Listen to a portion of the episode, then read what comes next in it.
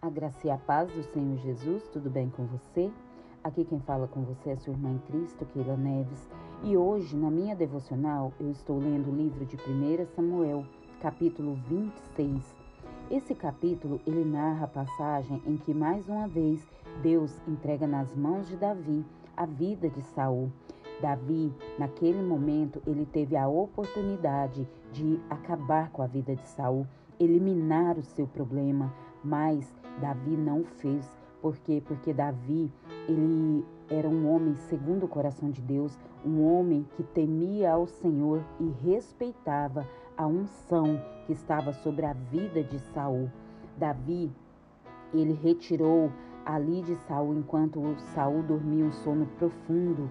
Ele retirou a espada de Saul e a sua botija de água para provar para Saul que Deus o havia entregado em suas mãos e mais uma vez ele não tinha acabado com a sua vida. Com isso, Davi provou para Saul que é um homem, que era um homem muito melhor que ele, um homem de coração íntegro e temente ao Senhor. E Saul não teve outra alternativa senão abençoar a vida de Davi.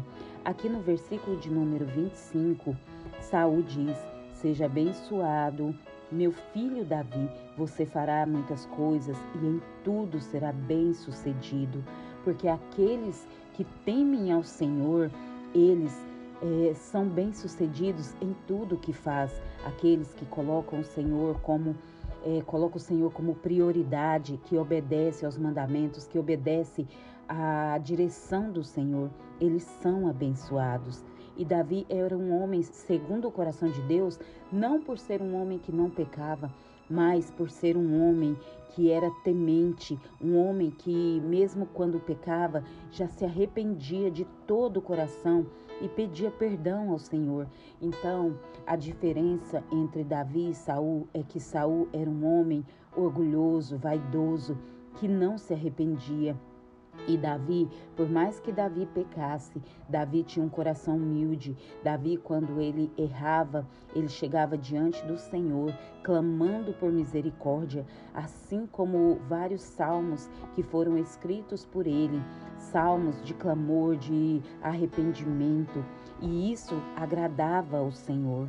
Esta passagem, é, ela nos ensina muito e o a principal lição que nós tiramos desta passagem, desse capítulo, é que nós devemos respeitar a unção de Deus sobre as pessoas, por mais que as pessoas, que aquela pessoa esteja agindo fora, né, fora do, do que o Senhor quer, por mais que ela esteja, né, às vezes desviada do caminho que Deus é, a chamou para trilhar nós devemos respeitar a unção que está sobre aquela pessoa. Por quê? Porque é Deus é quem vai fazer justiça ao seu nome. É Ele é quem vai tratar com essa pessoa.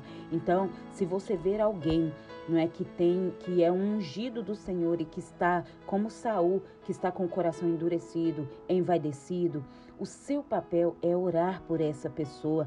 O seu papel é orar ao Senhor para que o Senhor venha abrir os olhos dessa pessoa, para que ela possa ser liberta das influências de Satanás, para que ela volte ao caminho que Deus a colocou, para que ela trilhe.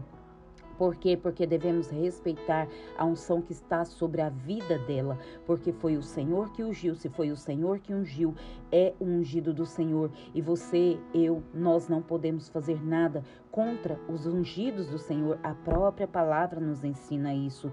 Então, que você possa orar por essas pessoas, orar para que o Senhor tenha misericórdia e a traga para o caminho que o Senhor trilhou novamente. Assim, como Davi respeitava a unção que estava sobre Saul, devemos respeitar a unção de Deus que está sobre os nossos irmãos e orar ao Senhor para que o Senhor venha as colocar no caminho correto.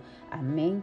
Que Deus te abençoe em nome de Jesus, que você possa é, analisar, ler essa passagem e possa entender não é, o quanto a unção do Senhor sobre a vida das pessoas ela é importante o quanto ela deve ser respeitada, o quanto nós devemos orar se alguém que é ungido do Senhor não está agindo de acordo com o que a palavra ensina, a nossa oração, a nossa intercessão por essa vida vai fazer com que o Senhor venha tratar com ela.